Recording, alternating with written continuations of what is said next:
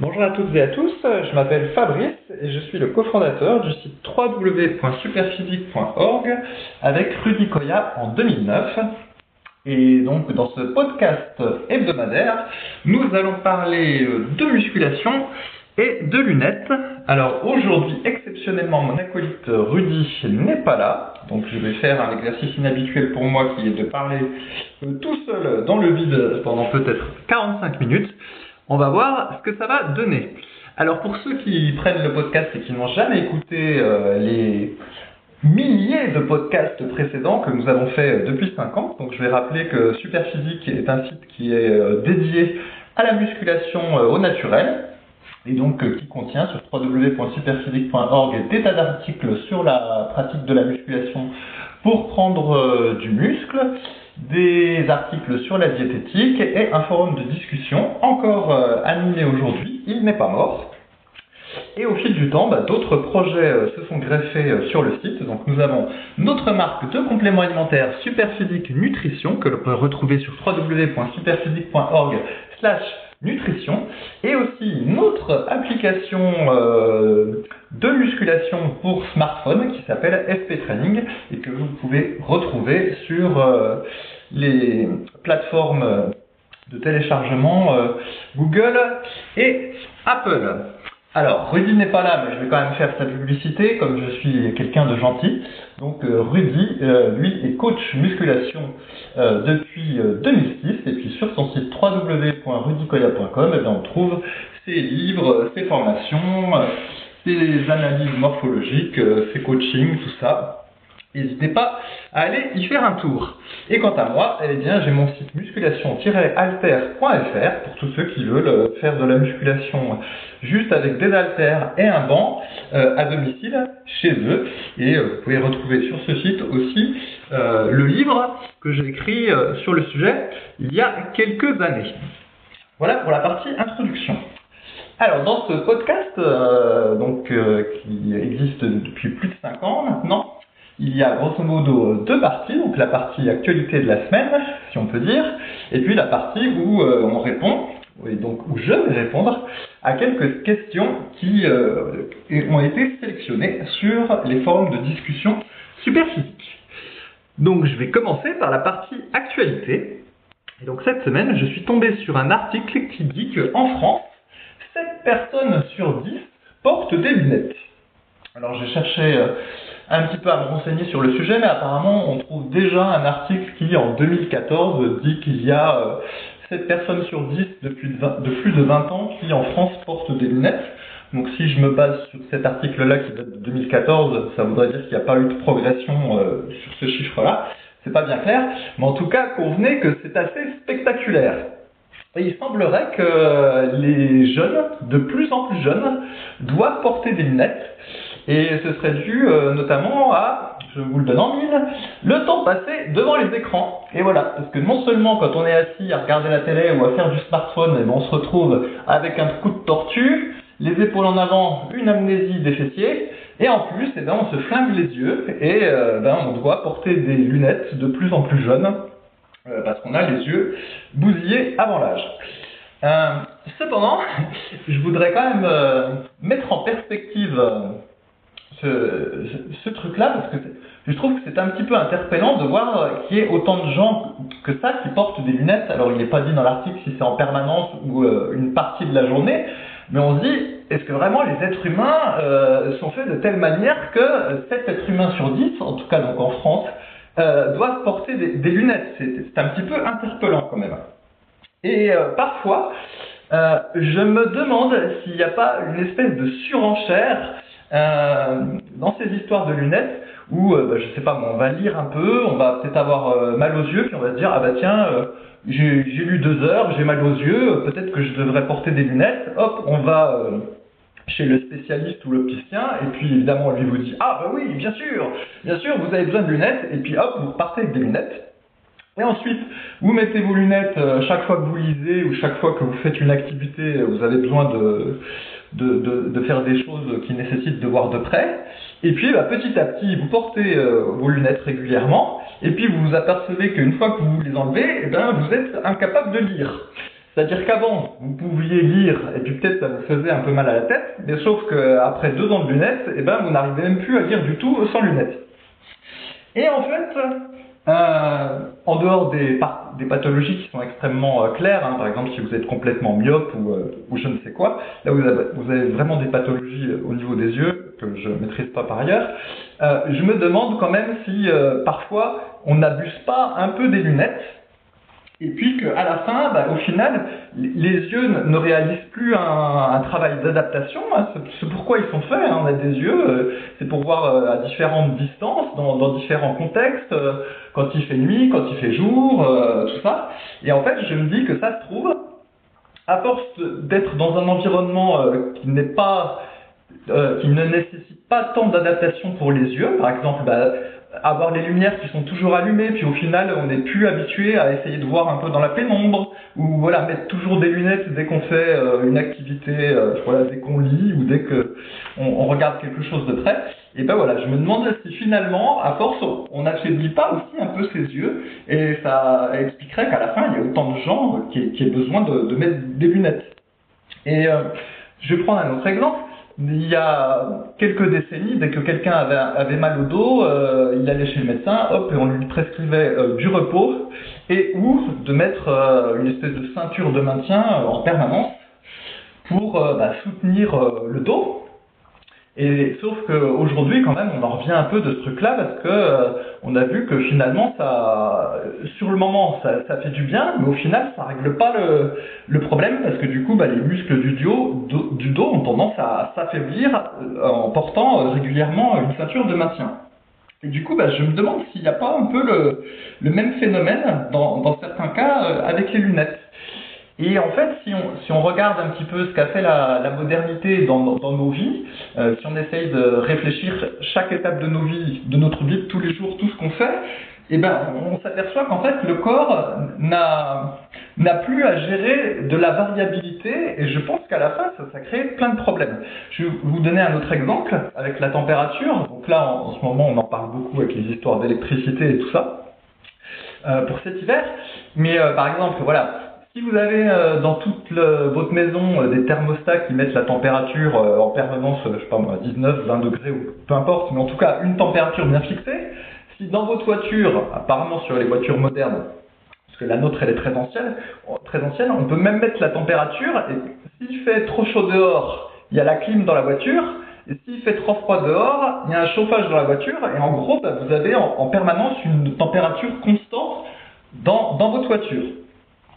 Et euh, quand vous prenez votre douche chez vous, euh, maintenant il y a des espèces de robinets. Euh, avant dans le temps, on avait un robinet d'eau froide, un robinet d'eau chaude, et puis il fallait régler euh, un par un indépendamment pour avoir une température qui nous convienne. Alors que maintenant, quasiment euh, instantanément, on a la bonne température et elle reste toujours à la, à la bonne température habituelle.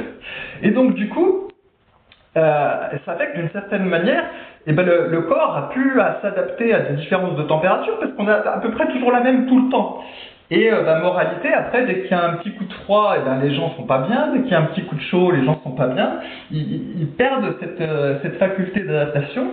Et je pense qu'après, ça, ça fait que aussi on est plus sensible ben, aux, aux, bactéries, aux microbes et aux virus qui passent.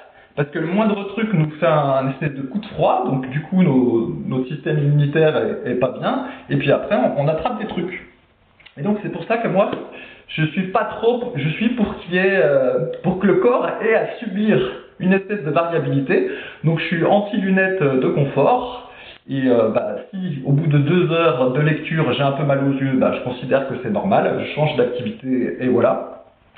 Euh, j'évite d'allumer euh, les lumières chez moi le matin. S'il y a un petit peu de pénombre et que je peux quand même faire mes activités dans la pénombre, eh ben je les fais dans la pénombre. Alors pas l'ordinateur évidemment parce que du coup il y aura un contraste trop fort entre euh, la, pénombre et l'écran de l'ordinateur qui ferait du, du scintillement. Donc évidemment ça je ferai pas ça. Mais voilà, euh, prendre le café euh, dans la, dans la pénombre, je sais pas moi, me raser dans la pénombre ou des trucs comme ça, je trouve que c'est bien, parce que comme ça, ben, mes, mes, yeux s'adaptent euh, à différents contextes, et ben, en tout cas, je n'ai pas besoin de lunettes, et tout va très bien pour moi de ce côté-là. Et je vais enfin finir sur un dernier exemple, parce que, je, comme j'ai dit, j'essaie de réfléchir un peu à tous les aspects de la vie où finalement on, modernise les choses et on fait des choses sans plus y penser. Euh, je parle des chaussures. Là, euh, ça paraît complètement ridicule hein, de, marcher pieds nus. Si vous marchez pieds nus dans la rue, vous allez passer pour un fou. Euh, et puis, même si vous n'êtes pas dans la rue, mais je pas, simplement à la, campagne, marcher pieds nus en allant vous promener ou quelque chose comme ça, tout le monde va dire, mais qui c'est ce zigoto qui marche pieds nus, quoi? Et donc, on met des chaussures tout le temps. Et en plus, on met des chaussures qui sont euh, surélevées au, niveau du, au niveau du talon. Et donc, ceci a pour conséquence, bah, du coup, qu'on est toujours habitué à marcher un en chaussures, donc du coup, on perd la, sensation de contact qu'on a entre notre pied et, et, le sol. Et comme le, le pied, c'est un peu comme les mains, il y, a, il y, a, des tas de récepteurs dans le pied, il peut faire plein de choses. Mais eh ben, on perd complètement cette sensibilité parce qu'on est toujours habitué à, nos chaussures, qui ont en plus une espèce de semelle intérieure euh, molletonnée, tout ça. Et si, euh, comme moi, vous faites l'expérience de marcher pieds nus euh, au moins ponctuellement, voilà, sur, des graviers ou dans de l'herbe ou euh, dans du sable ou dans de la terre, eh ben, c'est assez rigolo parce que on, sent bien que le pied c'est un peu comme une main, c'est très sensible, il est très sensible à tout ce qui touche c'est même assez agréable. Et puis on se dit, ben, euh, du coup, sûrement qu'il y a des, des, récepteurs dans le cerveau, des choses qui sont activées quand on marche pieds nus euh, et qu'on est au contact de, de, de différents matériels, de, à différents taux d'humidité. Euh, ça peut être un peu plus froid, un peu plus chaud. Et je pense que tout ça participe en fait du bon fonctionnement euh, naturel du, du, corps humain, quoi. On ne doit pas nécessairement avoir besoin de chaussures comme ça euh, en, permanence. Après, après, on ne supporte plus rien. Et par ailleurs, bah, les, chaussures, comme elles ont un talon, un talon qui est plus ou moins important, mais euh, déforme un petit peu la marche. Si vous faites l'expérience de, marcher pieds nus euh, régulièrement, bah, vous, voyez bien que la, marche n'est pas la même. On n'attaque pas le, le, sol avec le talon. On a plutôt tendance à marcher euh, pied, on va dire, qui attaque le sol à plat, voire même s'il y a beaucoup de gravier, euh, on a plutôt tendance à attaquer avec la pointe du pied, histoire de tester un petit peu le sol et de ne pas mettre tout son poids sur le sol. Et seulement après, on, va poser le talon. Euh, parce que si, on attaque le sol trop lourdement puis qu'on marche sur des graviers, après bah, ça pique les pieds et donc on a tendance à marcher de manière plus légère. Et euh, du coup, bah, tout ça fait des, pour moi, de mon point de vue, fait, des adaptations, fait créer de la variété. Euh, c'est bon pour le cerveau, c'est bon, c'est bon pour le corps. Et, euh, et voilà, je pense que c'est encore un autre exemple où euh, trop de confort entre guillemets nuit après à nos, à nos, à nos aptitudes. Et d'ailleurs, pour l'anecdote, récemment, je suis parti en randonnée. Et donc j'ai fait une descente de randonnée de 900 mètres de dénivelé entièrement pieds nus. Alors j'aime autant dire qu'on m'a pris pour un fou et que parfois euh, c'était un petit peu rude, mais euh, bah, je l'ai fait et c'était euh, fort rigolo et fort agréable, parce que d'habitude dans les descentes, pour ceux qui ont déjà fait de la randonnée, quand ça descend de manière assez raide, ça a tendance à faire mal au, bout des pieds parce que les pieds s'enfoncent dans la chaussure. Du coup, on a tout mal aux, ongles et tout ça, c'est pas agréable. Alors que pieds nus, eh ben, ça la descente m'a paru beaucoup plus naturelle.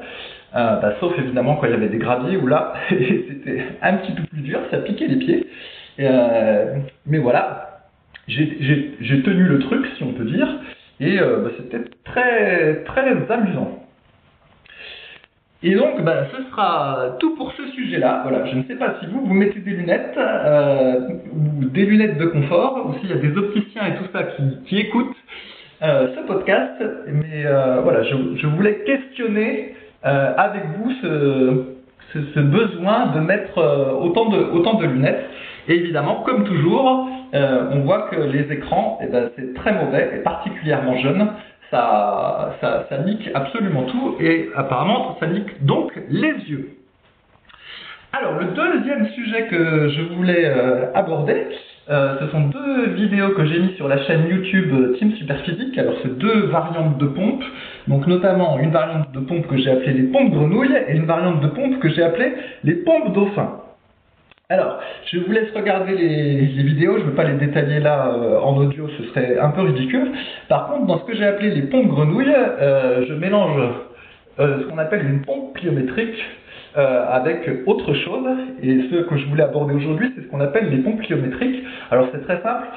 tout le monde connaît ce qu'on appelle une pompe claquée. Donc en gros, on, on fait la pompe et puis après, au moment où on, on remonte, on remonte de manière explosive, on décolle les mains du sol, on claque les mains et après on remet les mains en position pompe. Et euh, c'est assez difficile à faire, il hein. faut vraiment être euh, très explosif pour pouvoir faire la claque des mains et remettre ensuite les mains exactement à la même position. Et donc ce qu'on appelle les pompes pliométriques est une variante plus facile hein, des, pompes des pompes claquées, c'est-à-dire qu'on va juste faire une pompe de manière explosive et en essayant de décoller les mains du sol, mais, on ne fait pas la claque. Et euh, c'est une version des pompes très intéressante, parce que, très intéressante parce que techniquement c'est pas très compliqué à faire, hein, il faut juste être plus explosif et chercher à décoller les mains du sol euh, voilà, par rapport à une pompe normale, mais sinon techniquement il n'y a rien d'autre qui change. Et l'avantage des pompes pliométriques c'est que si on essaye d'être explosif le plus possible à chaque répétition, eh ben on fatigue assez euh, rapidement. Et du coup ben, on peut se retrouver euh, j'aime pas trop ce terme d'échec musculaire, mais en gros, autour de 10 répétitions, ben, on commence à être euh, fatigué. Et du coup, on est plus dans une plage de répétition qui ressemble à une plage de répétition de pratique de musculation que d'essayer de faire le maximum de pompes possible euh, traditionnelles où euh, bah voilà quand on a l'habitude on peut en faire 30 40 euh, éventuellement même 50 si vraiment euh, vous en faites euh, régulièrement et puis que vous développez votre endurance musculaire pour faire, pour faire les pompes. Et là, dans ce cas-là, on s'éloigne vraiment de la pratique de la musculation. Mais là, voilà, avec la pompe, avec la pompe pliométrique, eh bien, il y a moyen d'augmenter la, la, difficulté, tout simplement.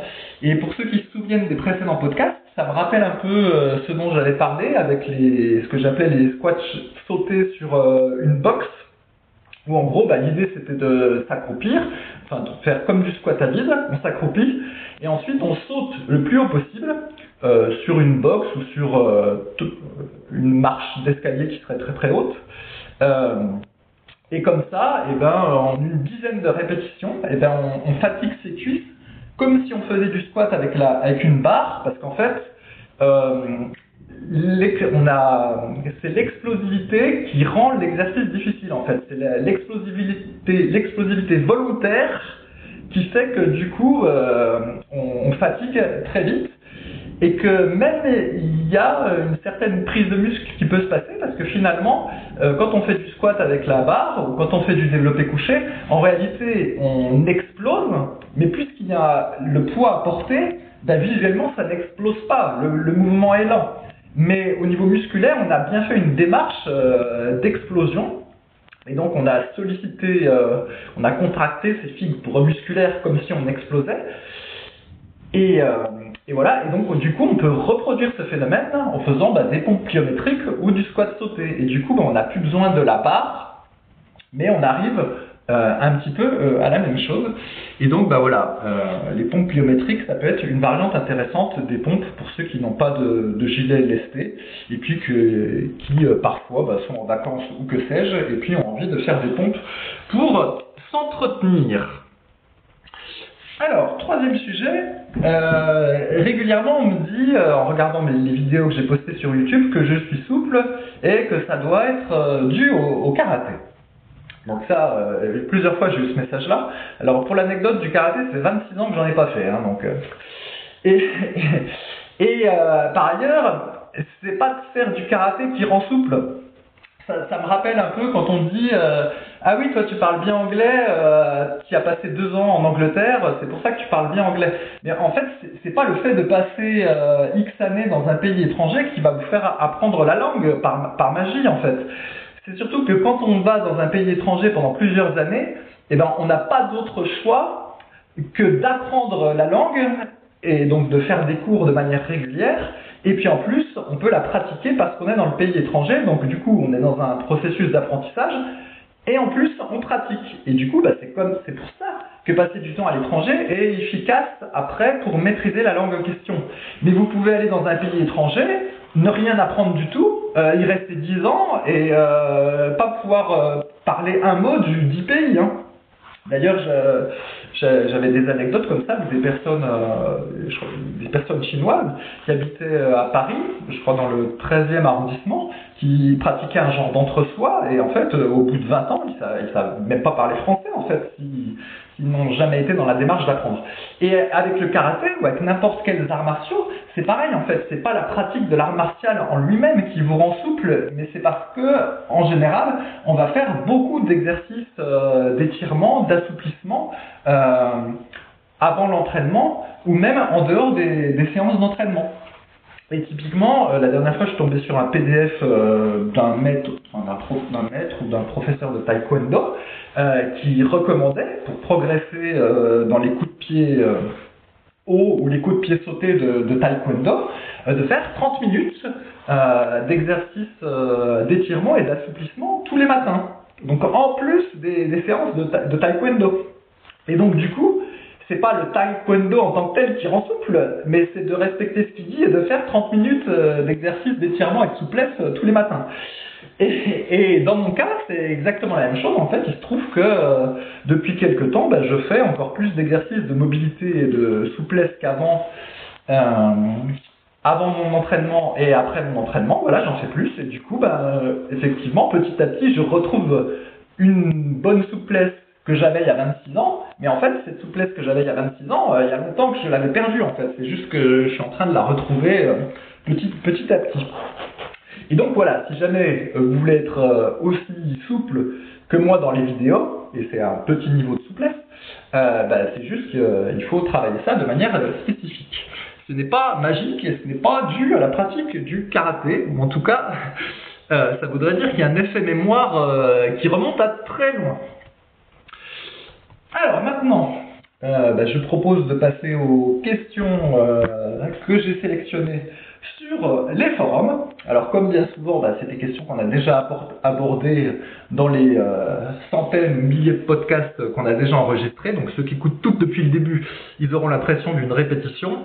Mais c'est comme ça. Alors j'ai une question de Arnold qui nous dit que beaucoup de youtubeurs déconseillent la split routine ou la routine divisée dans la pratique de la musculation, euh, alors que nous, sur Superphysique ou dans, et dans l'appli SP Training, eh bien, on a des programmes qui sont basés euh, sur une routine divisée. Donc comment se fait-il que euh, des youtubeurs disent le contraire de nous? Alors, pour mémoire, nous, ce qu'on dit, c'est qu'on ne recommande pas nécessairement la split routine à tout le monde. C'est qu'en fait, elle est adaptée à un niveau en musculation. Et euh, bah, souvent, euh, les, conseils de YouTube ne sont pas contextualisés. Alors que, et, alors qu'en fait, il faut contextualiser. Donc nous, notre philosophie sur Superphysique, elle est assez simple. Pour les gens qui sont débutants, on recommande plutôt ce qu'on appelle le full body, donc c'est d'entraîner tous les muscles du corps euh, à chaque séance, euh, on va dire trois fois dans la semaine en moyenne. Donc débutant, alors après la définition varie. Moi j'ai l'impression que Rudy au fil du temps a abaissé un peu les critères de ce qui était un débutant, euh, voilà, parce qu'il s'est adapté on va dire au monde d'aujourd'hui où les gens sont moins en forme qu'avant. Mais pour moi un débutant en gros c'est moins de 10 répétitions à 60 kg au développé couché, pour moi on est, on est débutant. Et donc dans ce cas-là, eh ben, euh, je, on préconise plutôt euh, ce qu'on appelle un full body. Après, au niveau intermédiaire, donc là, le niveau intermédiaire, pareil, avec Rudy, on peut avoir des différences euh, au niveau de comment établir le, niveau, mais moi je dirais qu'en dessous de 10 répétitions à 90 kg au développé couché, donc entre 10 à 60 et 10 à 90 kg au développé couché, on est intermédiaire de mon point de vue. Et là, eh ben, euh, on recommande plutôt ce qu'on appelle un half body. C'est en gros, ben, on divise le, corps en deux et euh, ben, il faut donc deux séances d'entraînement pour entraîner tout le corps.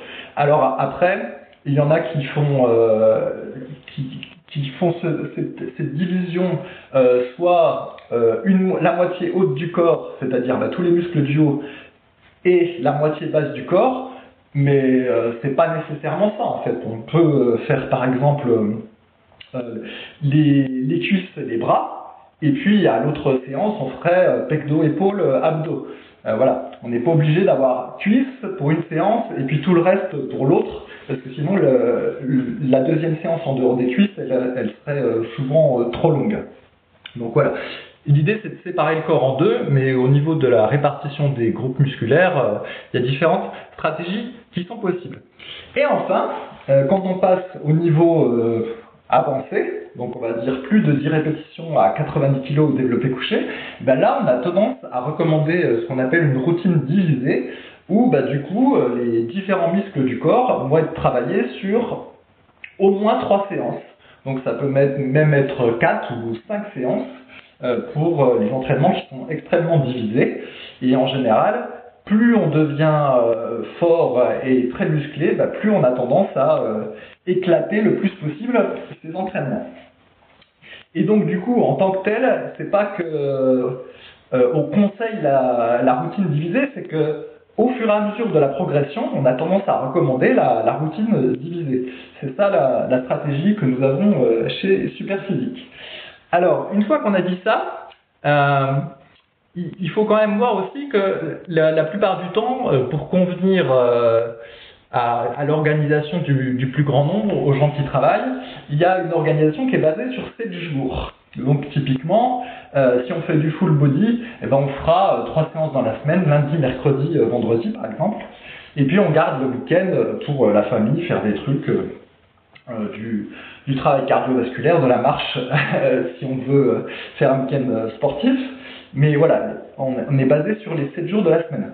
Et de la même façon, si on fait un half body, on peut faire une séance A et une séance B euh, le lundi, le mercredi et le vendredi. Ce qui fait qu'il bah, y a des semaines où on fera deux séances A, puis il y a des semaines où on fera deux séances B. Et naturellement, du coup, avec une routine divisée, euh, bah, si on divise euh, l'entraînement du, corps sur trois séances, et eh ben, on va faire, on va s'entraîner à nouveau lundi, mercredi, vendredi. Et du coup, bah, on a deux jours de repos le week-end. Mais ça, en fait, ce truc-là n'est pas toujours optimum, et même, j'ai envie de dire, c'est pas optimum. On peut très bien envisager une euh, routine divisée qui serait basée que sur six jours. Et donc, du coup, ben, on s'entraînerait d'abord le lundi, repos mardi, mercredi on se rentraîne à nouveau, repos le jeudi, vendredi on se rentraîne à nouveau, repos le samedi, et là le dimanche on se rentraîne à nouveau, puis on referait la séance qu'on avait fait euh, le lundi précédent. Et du coup, ben, on a une organisation qui est sur 6 jours au lieu de 7. Et, euh, et il y a beaucoup de, professionnels du culturisme euh, dans les années 90 qui avaient ce genre d'organisation en fait, qui n'est pas basé sur 7 jours. Parce que c'est vrai que 7 jours, euh, on, on, peut trouver que ça fait trop de repos en fait. Euh, parce que du coup, on a un muscle qui est entraîné directement qu'une seule fois par semaine, alors qu'on aurait envie que ce soit peut-être euh, une fois tous les six jours ou une fois tous les cinq jours que ça collerait mieux. Mais voilà, l'inconvénient, ben, c'est que du coup, on s'entraîne toujours à des jours différents. Et on va s'entraîner parfois le week-end, et ben, c'est difficile à intégrer avec une vie de famille euh, ou même avec une vie professionnelle. Et donc, bah, du, du, coup, on recommande on, évite de proposer des programmes comme ça, mais en tout cas, pour ceux qui peuvent, c'est probablement une meilleure stratégie de s'éloigner de, ce truc-là euh, sur 7 jours en fait, et d'être basé sur 6 jours ou sur 5 jours, que l'on fasse euh, un half body ou euh, une split routine. Et d'ailleurs, Dorian Yates, donc on, cite souvent, hein, qui est un grand culturiste des années 90, et dont on a répertorié tous les programmes d'entraînement au fur et à mesure de sa carrière sur le site euh, www.superphysique.org, euh, bah, lui, il avait tendance à s'entraîner euh, sur 5 jours ou 6 jours au début de, sa carrière. Et il a même gagné le, le championnat britannique de culturisme en 1986 en faisant un half body sur 5 jours ou 6 jours. Donc pour vous dire que voilà, même avec un half body, on peut quand même aller loin en termes en termes d'entraînement vu qu'il a réussi à, gagner le championnat britannique. Bon, après, il prenait des, produits dopants, mais bon, ça, c'est un, un autre sujet. Alors, ensuite, deuxième question. Donc, quelqu'un qui nous dit faut-il forcer à chaque série pour les exercices polyarticulaires? Donc, c'est une question qu'on a déjà eue euh, plein de fois, mais donc je, ce sera un rappel. Euh, il nous dit Bonjour, il m'arrive souvent de perdre en force au fil des séries sur des exercices polyarticulaires. Euh, D'ailleurs, comme sur des exercices d'isolation. Par exemple, je peux faire 10 répétitions, puis 8, puis 7, puis 5 répétitions sur du développé couché, alors que je prends 2 minutes de repos. Euh, dans ce cas de figure, est-ce qu'il est mieux de faire son maxi à chaque série, donc euh, 10, 8, 7, 5, ou d'essayer d'adapter pour avoir un nombre constant, euh, par exemple euh, 7, 7, 7, 7 Alors, c'est un sujet qu'on a abordé de, de nombreuses fois. Et euh, effectivement, quand on commence à s'entraîner puis qu'on a les crocs, on a tous envie de forcer à chaque série et du coup on est naturellement, hein, intuitivement, on va vers un schéma du type 18, 7, 5. Et euh, d'ailleurs, c'est vraiment assez cohérent son exemple. Et voilà, on a tendance à aller vers ce truc-là en se disant, bah, puisque je force euh, à chaque série, euh, bah, mon corps euh, va me récompenser et il va surcompenser de cet effort en musculation et du coup je vais progresser plus vite, plus vite parce que j'ai- forcé sur quatre séries. Mais en fait, de notre expérience, c'est pas la bonne méthode. Et la bonne méthode, c'est plutôt d'utiliser un poids plus léger et euh, de garder un nombre de répétitions constant. Donc là, il avait mis comme exemple 7, 7, 7, 7, mais pour du développé couché, dans un but euh, de prise de muscle, on serait plutôt entre 8 et 12 répétitions. Donc mettons, euh, allez, 4 séries de 10. Mais du coup, sur les 4 séries de 10, eh ben, au moins les 3 premières vont être, euh, entre guillemets, faciles. C'est-à-dire que vous n'allez pas euh, euh, aller à fond sur chacune des 3 séries. Mais c'est- pas grave. C'est pas grave, euh, parce qu'on a déjà parlé plein de fois en fait l'échec, ce qu'on appelle l'échec musculaire, ou le fait de forcer à fond, c'est euh, un peu relatif. Et euh, bah, ce sera l'occasion de bien d'avoir une bonne technique d'exécution, de chercher à être le plus explosif possible à chaque série. Et euh, du coup, ben, vous avez un, si vous faites le calcul, souvent vous avez un tonnage, c'est-à-dire si vous multipliez le nombre de répétitions par le nombre de kilos euh, pour chaque série que vous faites, et bien vous vous apercevez que souvent vous arrivez à un tonnage plus important quand vous pratiquez euh, la deuxième méthode que quand vous pratiquez la première de forcer à chaque fois. Le tonnage est meilleur en fait quand on force pas à, chaque série. Et donc ben, c'est pour ça que voilà, nous on recommande plutôt la deuxième méthode.